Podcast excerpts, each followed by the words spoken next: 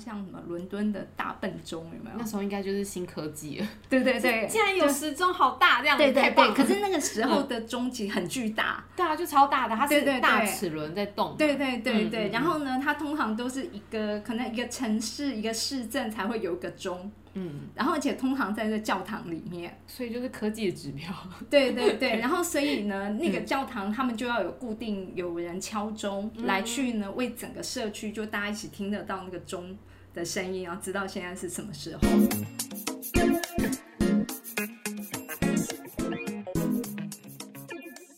欢迎来到占星麻瓜与占星师的对话，我是占星师 Cecily。我是麻瓜露露，哎，露露啊，我今天再先问你一个星座的问题哦。嗯，你知不知道在我们的十二星座里面呢，哪些星座有代表科技的意思？新科技。新科技，嗯，我一样也是用三句吧，那个用山区，就是我我当下有一个感觉是水平，我，没有任何就是根据，我只是想说。天平跟双子的个性啊不太一样哈，但是水瓶它可能有那个资讯流通啊，还有一些创新的那个，我是这啊样想。哈，是是是，没错。因为其实我们以前聊过了，对之前有聊过有聊过，就是呢，其实对对，科技产业很多人呢，其实他的星盘里面经常会出现有水瓶座有之前有说过这个，对对有特征。可是呃，一般来讲，如果说我们跟呃新科技或是新发明有关系的话，嗯呃，双子座其实仍然还是有关联。双子座还是对有关联对对，因为嗯双子它其实呢跟资讯的流通嗯有最大的关系。嗯那你想看看，你要有一些新的发明的时候，你是不是应该要有很多的新的讯息能够交流？嗯，对，那所以呢，我接下来又要再聊到，还是又回到我们的之前的那个风向的时代。时代那我现在要讲的是十三、十四世纪的欧洲的社会，其实它出现了很多各种的新发明。发明，嗯，然后我们来看几个呃重要的新发明呢，一个是眼镜，嗯，还有纺纱。还有水风车的水风车的对水风车的对。呃动动力，嗯。哈，然后因为呢，其实呃眼镜的出现大概是在一二八四年，我查资料是这样，是在意大利的北方，呃开始呃有人发明了眼镜，所以那时候大概就是十三世纪。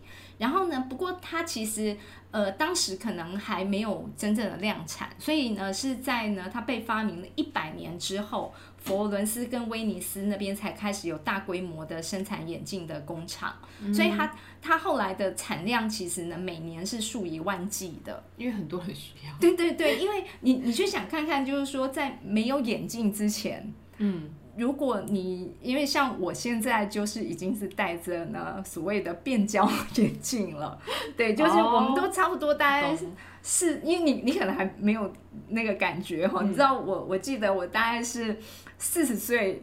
左右开始呢，我们的同学聚会的时候，大家在聊的话题都是：哎，你你开始换戴了老花眼镜哦了没有？你老花了没？那我可能再过一段时间也会有这样子的对，话题，我们就开始有这个话题，嗯因为你你就会开始发现呢，原本戴的近视眼镜已经不够用了，然后你只要要看书，要看比较近的东西，你的近视眼镜就要拔掉，然后去看书。哦，对。对，然后，所以你可以想象，就是那个时代，如果你是工匠，嗯，然后呢，你没有眼镜，你其实你的工作的那个岁数啊，你就是你到了四十岁，你就要被迫退休了。因为没办法在工作，对，你看不到，看不太到对雾的那样子，你连那个什么，像我们要穿针有没有，嗯就看不到。精细的东西对 看不到，对对对对，嗯看不到。对，然后所以呢，有了眼镜之后呢，他们其实工作年龄就能够增加。嗯，因为其实你知道，很多人事实上工作经验要累积呀、你年纪越大，其实你的做的东西越好啊。对，那可是他因为眼睛的缘故，他就不能做，那不是很可惜吗？对，对，所以等到他可以戴上眼镜，他做的东西其实反而品质会更精良。然后，而且还有一种人，其实也就是我刚刚讲的我的这一个族群的人，嗯因为我很我周围很多那种当老师的朋友嘛，那些同学们，那所以大家其实都是所谓的呃研究学者，嗯，对，然后长期使用眼睛，对，我们都是每天都在看书，然后看电脑的人。嗯。那所以呢，像我们这样的人，假设我们活在古代，我到四十岁以后，我就不能看书了，很惨哦对，然后所以那个有了眼镜也会延长学者的研究的寿命。所以它整总总体是延长了，你你所累积出来的这些知识经验的保存跟而且你可以传承啊，对对对对对对对对，所以这很重要。所以不是只是戴了眼镜看得清楚，它带来的影响力其实是很大的，我有戴眼镜，我现在突然觉得我眼镜很厉害。真的厉害。对，所以你知道，在我们的那个占星的星盘里面，其实我们有很多个恒星。嗯，它都呢代表，就是说，如果你有汇合到那个恒星，其实呢就会造成你眼睛视力的伤害，眼睛的伤害。是所以你就发现为什么古代有嗯那么多的恒星都跟眼睛的伤害有关？哦是这样子，对，是这样来的，对，嗯是是跟这个事情是有关联的，对，所以眼睛要保养好。好，这不是我的主题啊，不是我重点。那我们再来聊另外的发明，就是在十三世纪末的时候呢，在欧洲开始出现了机械钟。嗯，那我我们之前也其实有聊过钟表时间这件事情，其实它是跟天象有关系的。嗯嗯，因为一天的日出日落啊，这个事情其实它呃，我们才能够知道现在是在一天的什么时间。嗯，对。可是即便我们知道，还是没有设备对去帮我们做这样子的呃计算，嗯嗯，对，去衡量，然后让呢大家一起都知道我们现在是什么几点了。在哪个时间点？对对对对。对，那所以呢，如果说我们有个大家共有的就是计时的方式的话呢，那么我们就会知道说，哎，我跟你约今天，就不会像之前我们讲的，就是哎，这次又跟你错过了耶。对我跟你约太阳六点，对对，对。太阳在那个时候你就要出来，会发现我们两个的会议完全不一样。对对对，对。所以呢，就是我们彼此对于嗯时间有了一样的共识之后呢，如果我们回到就是说一些呃生产力来讲的话，你就会有精确的工作的进度啊，嗯。什么时间应该要交货，什么时间要完成啊，没错没错。然后大家共同在什么时间一起劳动啊，嗯，纪律啦，对，生活的纪律，对对嗯。对，，然后所以呢，这种纪律它才能够被呃建立起来。嗯，那不不过我我这边其实要讲那个小事情，就是说，嗯。事实上呢，原本啊，我们真正计时的时候啊，我们其实呢，在古代呀、一个小时并不是像我们这样子，它是一个固定的，嗯，它事实上它的计算方式是呢，白天跟夜晚切一半。嗯，然后呢，所以我们一天虽然有二十四小时，可是其实有时候我们白天比较长，然后夜晚，然后夜晚比较短。哦是哦，对对对，像例如说，如果是呢夏至那一天，嗯，就是大概六月二十一号左右，那一天就是白天最长。嗯，然后所以那白天那个半天很有可能它到十三个小时，以前超过十二小时，然后再把它切分成十二等份的，哦所以它其实是不均等的，它每天的时间是不均等那我觉得我六月的时候应该觉得活得很长，想说，哎、奇怪，那个班怎么还没下？对对对对对，没错没错。所以机械钟呢，其实它就是把这些变成均等了，嗯，它就把我们。呃，原本的这种计时的方式其实变均等，但是呢，在占星学上面，我们还是保留刚刚讲的这种，应该是说我们地球的周日运动来去做计算的时间。哦，原来是它还是用切换成之前的方法占星学是用这样子来，嗯嗯但是呢，我们的机械始终没有办法，嗯你不能叫一下走快，一下走慢，所以它就是永远都是均等的。没错没错，对，嗯所以呢，那个时候啊，他们的那个钟，其实如果大家有印象，像什么伦敦的大笨钟，有没有那？时候应该就是新科技了。对对对，竟然有时钟好大，这样对对对。太棒了可是那个时候的钟其实很巨大，对啊，就超大的，它对对对是大齿轮在动。对对对对。然后呢，它通常都是一个可能一个城市一个市镇才会有一个钟，嗯，然后而且通常在这教堂里面。所以就是科技的指标。对对对，然后所以呢，那嗯个教堂他们就要有固定有人敲钟、嗯来去呢，为整个社区就大家一起听得到那个钟的声音，然后知道现在是什么时候，嗯然后所以可以让大家都知道这个准确的时间，嗯哎，所以这是呃钟表。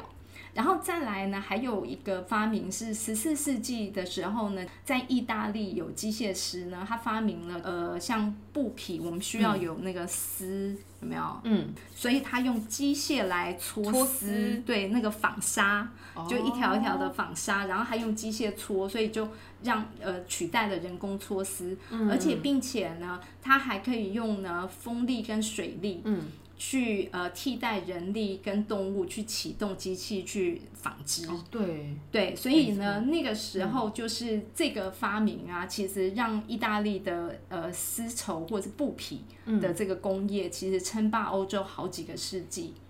哇，其实对这些风力跟什么措施，它是有一些环环相扣的嗯。嗯对对对对对对嗯对。然后呢，而且这个整个就是透过风力跟水力所推动的这个齿轮啊，其实它这个机器的设备不是只是能够拿来做纺织，嗯，而是呢，它还可以拿来洗衣服、锯木头，对，没错。呃，榨橄榄油，因为就那个机器风力去动啊，对对对对对对，那个齿轮的转然后就变得很轻松嘛。嗯，呃，还可以磨麦子 做啤酒，就是啤酒，上次讲啤酒，然后或者是倒那个纸浆，嗯。然后去造纸，因为我们说这个时代其实已经有纸了，对，而且甚至有印刷了。然后他们还有呃制作呃绘画的颜料，嗯，对，然后还制铁。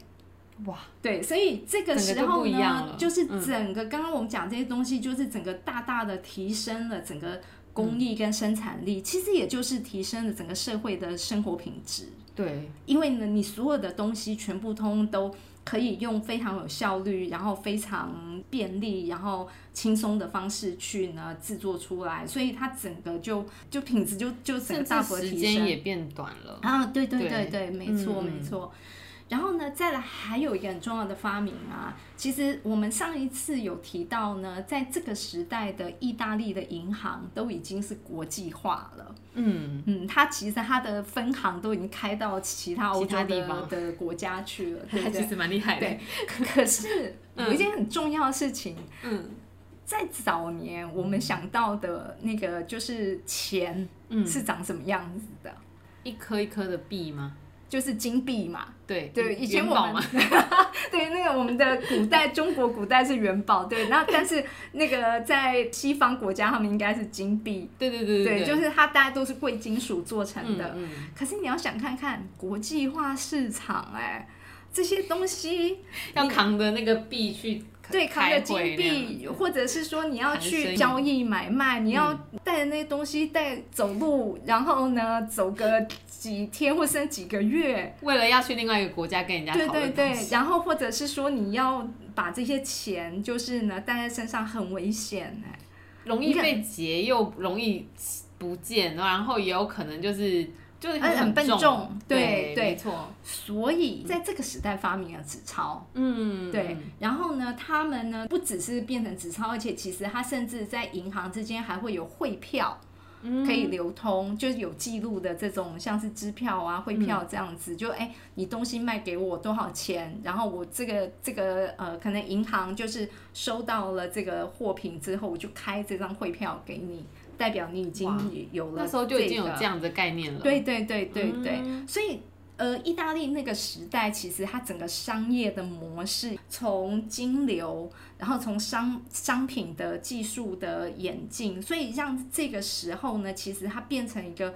非常非常的快速发展的一个时代，然后呢，商业的交流就是变得非常的有效率，然后也、也因此呢，其实它就会造成了很多就是呃国际间各个各大城市的很多的商旅，哦，对就是商旅，对对对对对，就是那些商人呢，商人嘛，对跟就学者吧，呃呃，对，就是那嗯。些商、商人就开始呢、要去很多的国家去旅行，嗯，去交易买卖，带着东西去去卖。嗯，然后呢，你刚刚讲的学者也是，因为那时候的学术文明知识其实开始交流流通，嗯所以呢，嗯这些学者也会呢告到各地可能去讲学，嗯，嗯或者是呢去教呃去去呃取经。嗯嗯，对，然后呢，也会还有人要去那个收税。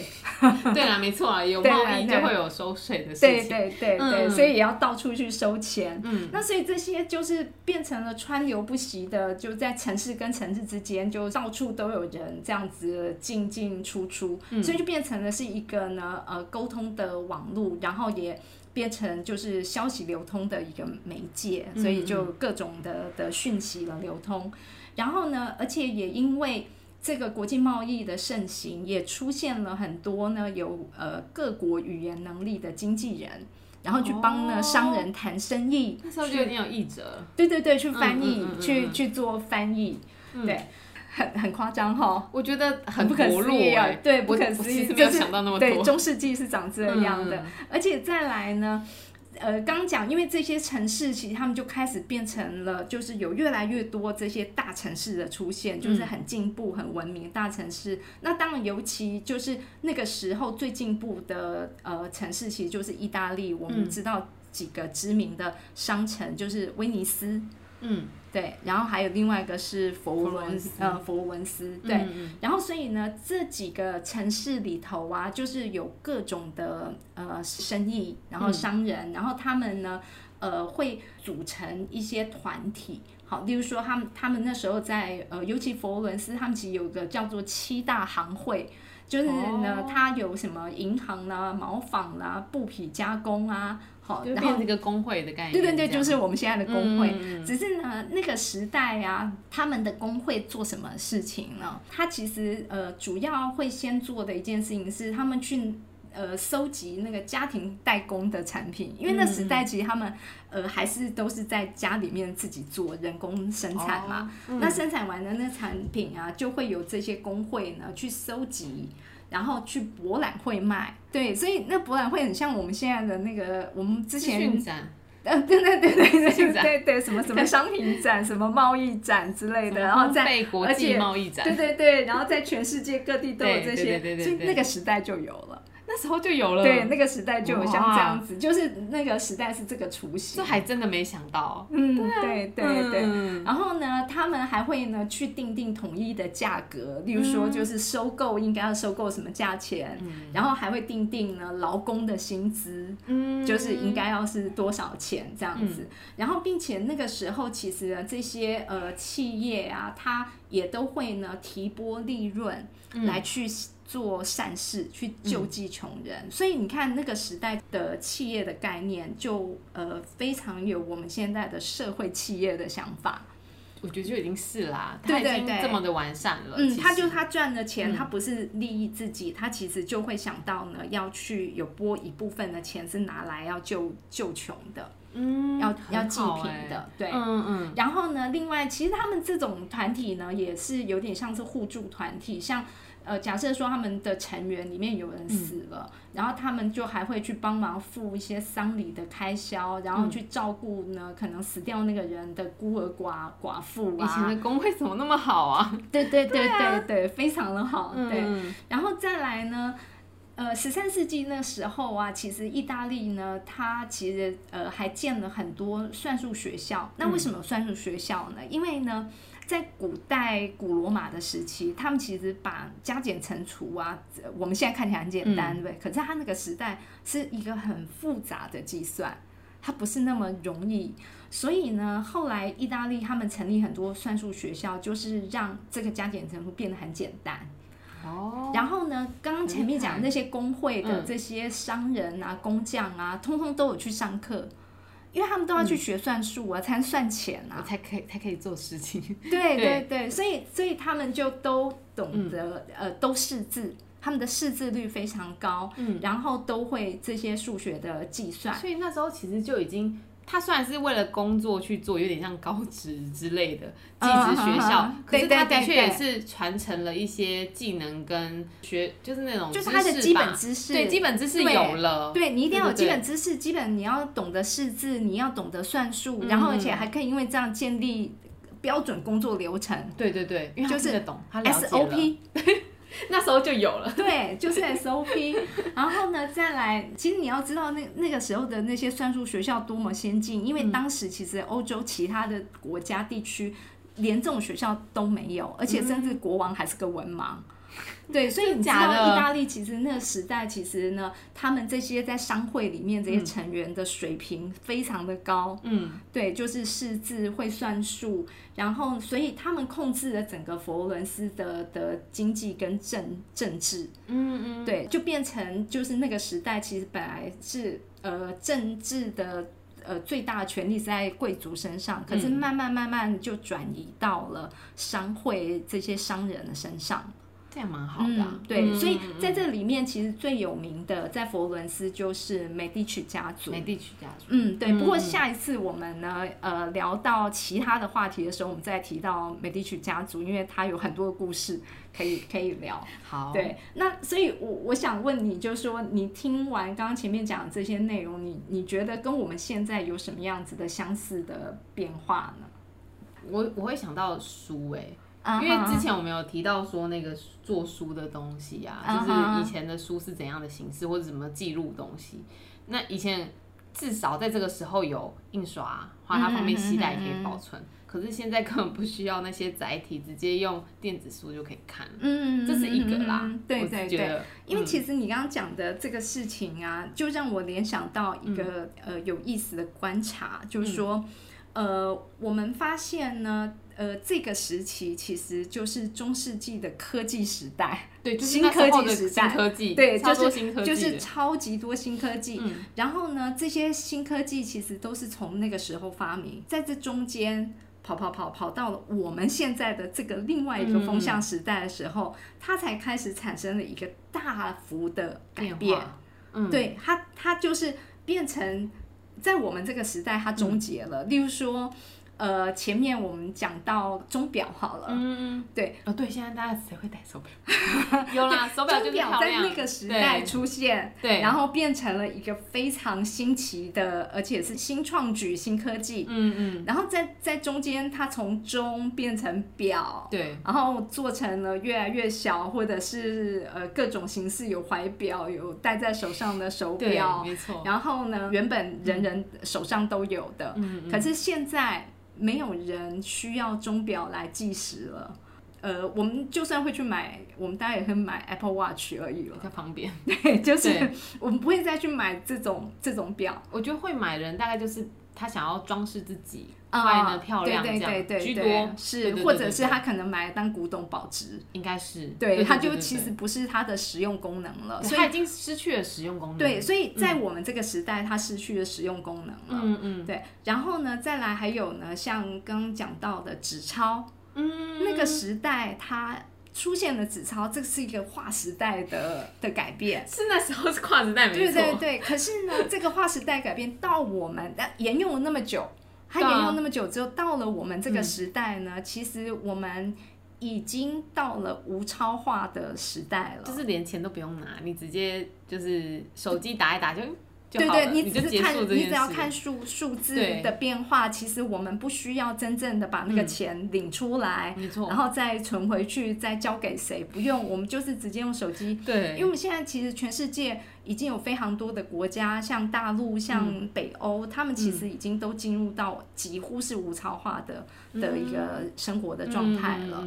对，所以这个其实已经是我们很可以看得到，我们现在就看得到的新趋势已经在变化了。对，可是很很妙的地方就是说，这些东西是那个时代出现，像你刚刚讲的印刷也是，印刷也是对啊，那时代出现。嗯，可是到了我们现在呢，它开始进入了一个非常巨大的转变。是是这样子，没错。对，嗯对，还有刚刚那个翻译，翻译现在就直接电脑打打开，后来打一打，你不懂就是不要说中翻译，可能是中翻别的文，各种的语对言，，不太懂，但是可能七八十八成还给大概了解它的意思那样子。对对对嘿或者我们甚至可以直接用语音就好了，我们也不用打字了，接讲，它可能就出来了。，对，它就可以变成了那个那个另外一个语言。这个实在很厉害。对，可是，在当时就是前一个翻译学，者呢？对那些是很厉害的专业的能力，你嗯能够当译者。可是我们现在其实已经是靠呃手机就可以帮我们解决了。